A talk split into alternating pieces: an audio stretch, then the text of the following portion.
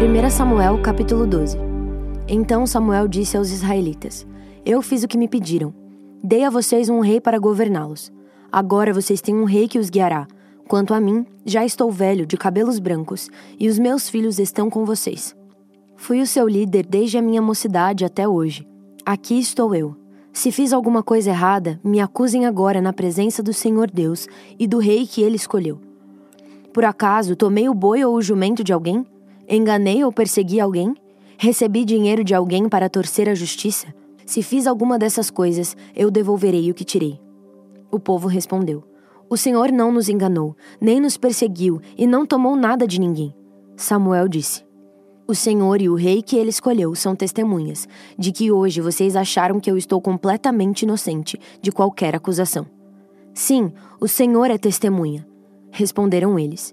E Samuel continuou: o Senhor é testemunha, ele que escolheu Moisés e Arão e trouxe do Egito os antepassados de vocês. Fiquem agora onde estão, e eu os acusarei diante de Deus, o Senhor, e os farei lembrar de todas as coisas poderosas que ele fez para salvar vocês e os seus antepassados.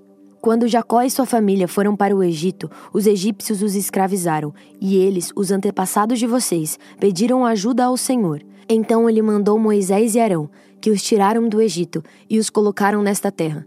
Mas os antepassados de vocês esqueceram o Senhor, nosso Deus. Por isso ele deixou que Cícera, o comandante do exército da cidade de Azor, e os filisteus e o rei de Moabe lutassem contra eles e os vencessem.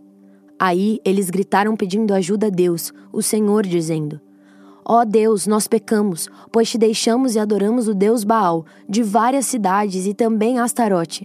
Mas agora, livra-nos dos nossos inimigos, e nós te adoraremos.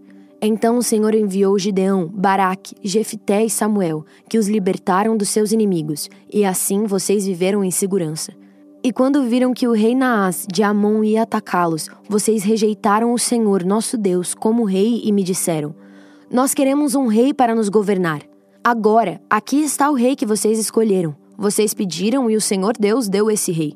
Tudo correrá bem para vocês se temerem o Senhor nosso Deus. Se o adorarem, se o ouvirem, se obedecerem às suas ordens, e se vocês e o seu rei o seguirem. Porém, se não ouvirem o Senhor e se desobedecerem às suas ordens, ele ficará contra vocês e contra o seu rei. Fiquem agora onde estão, e vocês verão que coisa maravilhosa o Senhor vai fazer. Estamos na época da seca, e o trigo está sendo colhido, não é mesmo? Pois eu vou orar, e o Senhor vai mandar trovões e chuva. Quando vocês virem isso acontecer, compreenderão que cometeram um grande pecado contra Deus, o Senhor, quando pediram um rei. Aí Samuel orou, e no mesmo dia o Senhor mandou trovões e chuva. Então todo o povo ficou com medo do Senhor e de Samuel. Eles disseram a Samuel: Por favor, ore por nós ao Senhor seu Deus, e assim nós não morreremos. Além de todos os nossos pecados, ainda pecamos ao pedir um rei. Não fiquem com medo, respondeu Samuel. Embora vocês tenham feito uma coisa tão má, não deixem de adorar o Senhor, nosso Deus, mas sirvam a Ele com todo o coração. Não andem atrás de deuses falsos. Eles não podem ajudar nem salvar vocês, pois não são verdadeiros. Deus, o Senhor, pela honra do seu nome, prometeu que não vai abandoná-los, pois resolveu fazer com que vocês sejam o povo dele. Quanto a mim, não deixarei de orar por vocês, pois no contrário estaria pecando contra o Senhor, e eu lhes ensinarei o caminho bom e direito. Temam o Senhor e sirvam a Ele fielmente, com todo o coração. Lembrem das grandes coisas que Ele fez por vocês, mas se vocês continuarem a fazer o mal, certamente tanto vocês como seu rei serão destruídos. Salmos capítulo 57 Tem misericórdia de mim, ó Deus, tem misericórdia, pois em ti procuro segurança. Na sombra das tuas asas eu encontro proteção, até que passe o perigo. Eu chamo Deus Altíssimo, eu chamo a Deus que me ajuda em tudo. Do céu ele me responderá e me salvará. Ele derrotará os que me atacam. Deus me mostrará o seu amor e a sua fidelidade.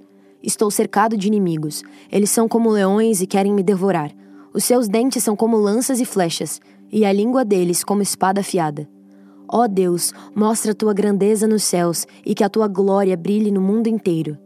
Os meus inimigos armaram uma armadilha para me pegar, e eu fiquei muito aflito.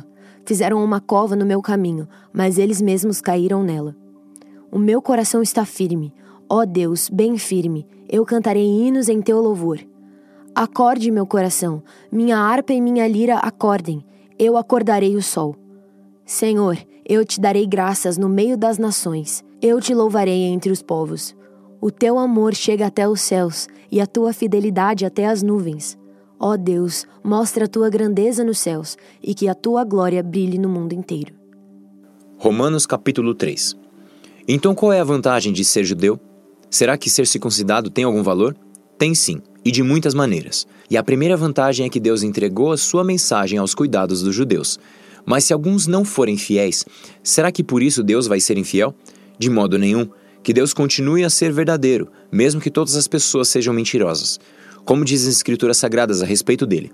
Que fique provado que tu tens razão quando falas e que sejas vencedor quando fores julgado. Mas se as injustiças que cometemos servem para mostrar que Deus age com justiça, o que é que podemos dizer? Que Deus é injusto quando nos castiga? Eu falo aqui como as pessoas costumam falar. É claro que não. Se Deus não fosse justo, como poderia julgar o mundo? Mas digamos que a minha mentira faz com que a verdade de Deus fique mais clara, aumentando assim a glória dele. Nesse caso, por que é que devo ainda ser condenado como pecador? Então, por que não dizer, façamos o mal para que desse mal venha o bem? Na verdade, alguns têm me caluniado dizendo que eu afirmo isso, porém eles serão condenados como merecem. Então, será que nós, os judeus, estamos em melhor situação do que os não-judeus? De modo nenhum. Já mostrei que todos, judeus e não-judeus, estão debaixo do poder do pecado como dizem as Escrituras Sagradas. Não há uma só pessoa que faça o que é certo. Não há ninguém que tenha juízo. Não há ninguém que adore a Deus. Todos se desviaram do caminho certo. Todos se perderam. Não há mais ninguém que faça o bem. Não há ninguém mesmo. Todos mentem e enganam sem parar. Da língua deles saem mentiras perversas, e dos seus lábios saem palavras de morte, como se fossem veneno de cobra. A boca deles está cheia de terríveis maldições. Eles se apressam para matar, por onde passam, deixam a destruição e a desgraça. Não conhecem o caminho da paz e não aprenderam a temer a Deus. Nós sabemos que tudo o que a lei diz é dito para os que vivem debaixo da lei. Isso a fim de que todos parem de se justificar e a fim de que todas as pessoas do mundo fiquem debaixo do julgamento de Deus. Pois ninguém é aceito por Deus por fazer o que a lei manda, porque a lei faz com que as pessoas saibam que são pecadoras. Mas agora Deus já mostrou que o meio pelo qual ele aceita as pessoas não tem nada a ver com a lei. A lei de Moisés e os profetas dão testemunho do seguinte: Deus aceita as pessoas por meio da fé que elas têm em Jesus Cristo. É assim que ele trata todos os que creem, pois não existe nenhuma diferença entre as pessoas.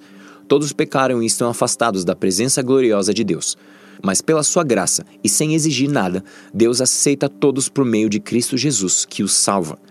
Deus ofereceu Cristo como sacrifício para que, pela sua morte na cruz, Cristo se tornasse o meio de as pessoas receberem o perdão dos seus pecados pela fé nele. Deus quis mostrar com isso que ele é justo. No passado, ele foi paciente e não castigou as pessoas por causa dos seus pecados. Mas agora, pelo sacrifício de Cristo, Deus mostra que é justo. Assim, ele é justo e aceita os que creem em Jesus. Será que temos motivo para ficarmos orgulhosos? De modo nenhum. E por que não? Será que é porque obedecemos a lei? Não, não é. É porque cremos em Cristo. Assim percebemos que a pessoa é aceita por Deus pela fé e não por fazer o que a lei manda. Ou será que Deus é somente Deus dos judeus? Será que não é também Deus dos não-judeus? Claro que é. Deus é um só. E aceitará os judeus na base da sua fé e também aceitará os não-judeus por meio da fé que eles têm. Será que isso quer dizer que por causa da fé nós tratamos a lei como se ela não valesse nada? Não, de modo nenhum. Pelo contrário, afirmamos que a lei tem valor.